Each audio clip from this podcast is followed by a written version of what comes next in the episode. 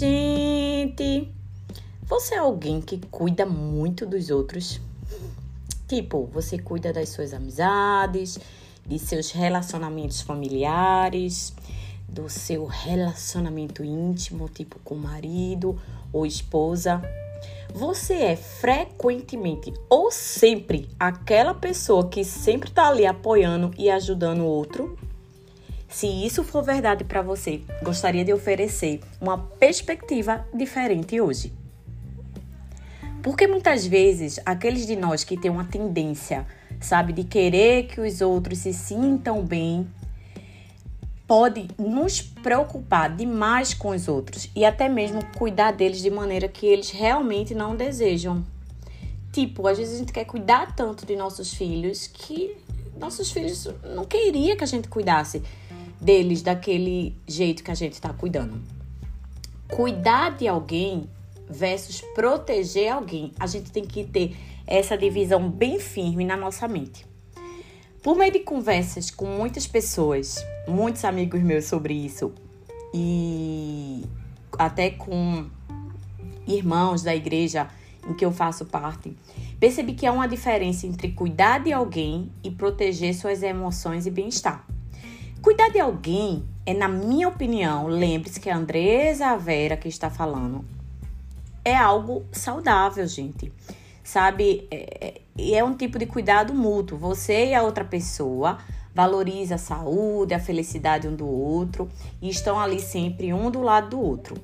No entanto, que estudos mostram que cuidar dos outros também traz benefícios psicológicos tanto para você como para o outro. Mas às vezes o cuidado pode sair um pouquinho do curso e se transformar em uma forma de proteção. Como assim, Andresa Vera? Tipo, a gente retém nossas próprias emoções e necessidades só para poder é, trazer benefício para o outro, né? Porque a gente sente que aquela pessoa está preparada para lidar sabe, com os seus cuidados, com os seus benefícios e por aí vai. A gente cuida de tantos aspectos, aspectos da vida do outro. Por exemplo, a gente pode cuidar de toda a finança ou da administração da casa em nome do seu marido. Eu, por exemplo, passei muito tempo cuidando da, das nossas finanças, só eu, em vez de Silvestre, porque eu sentia que ele não conseguiria fazer isso sozinho.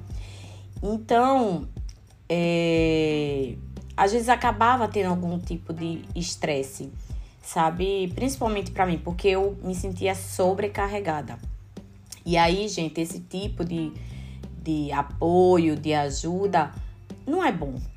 Nem para você, nem para o outro. Sabe, é, muitas vezes a gente restringe a liberdade das pessoas de serem independentes, de se sustentarem por conta própria, sabe? A gente naquele naquela ânsia de ajudar, a gente restringe o direito de um relacionamento, sabe, mútuo, um relacionamento satisfatório. Sabe, como eu disse, eu não estou, gente, falando é, só de relacionamento romântico entre marido e mulher.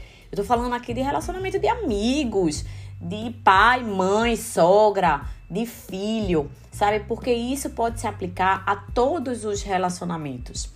Então, qual é o meu conselho? Dê sempre um passo para trás. Se ao você ouvir esse meu podcast, você perceber que começou a assumir um papel, sabe, de super proteção em seus relacionamentos, eu realmente te encorajo a dar um passo para trás. Sabe, você precisa recuperar seu status, gente, de ser humano e o status também dá o status do outro. Sabe, de ser capaz emocionalmente, sabe, de fazer suas próprias necessidades, ter sua própria força. Então, eu quero fazer a pergunta de coach para vocês. Que você sempre, ao olhar para o seu relacionamento, tanto de pai, de mãe, de marido, de mulher, de amigo, de colega de trabalho, você se pergunte: isso parece um relacionamento entre dois adultos que são responsáveis por suas próprias realidades, suas próprias mentalidades? Segunda pergunta: ao tentar proteger ou ajudar a outra pessoa, será que eu estou limitando a sua capacidade de crescer? Terceira pergunta: o que você está ganhando cuidando dessa maneira? E que necessidade profunda você preenche em você mesmo?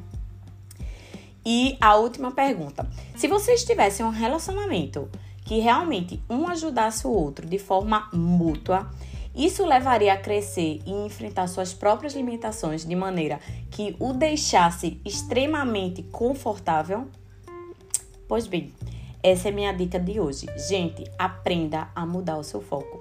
Se você se tornou uma pessoa super protetora ou assumiu um papel de cuidar de todos ao seu redor, então você tirou o foco de você mesmo.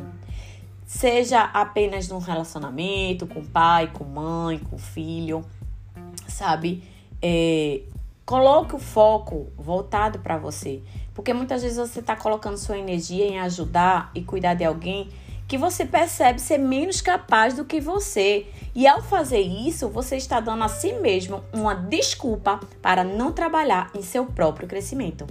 Então, vamos embora. Bora colocar foco nisso, sabe? É, bora considerar que você precisa mudar para se tornar uma pessoa que você gostaria de ser. Então, tá na hora e a hora é agora de mudar o foco e voltar para você mesmo.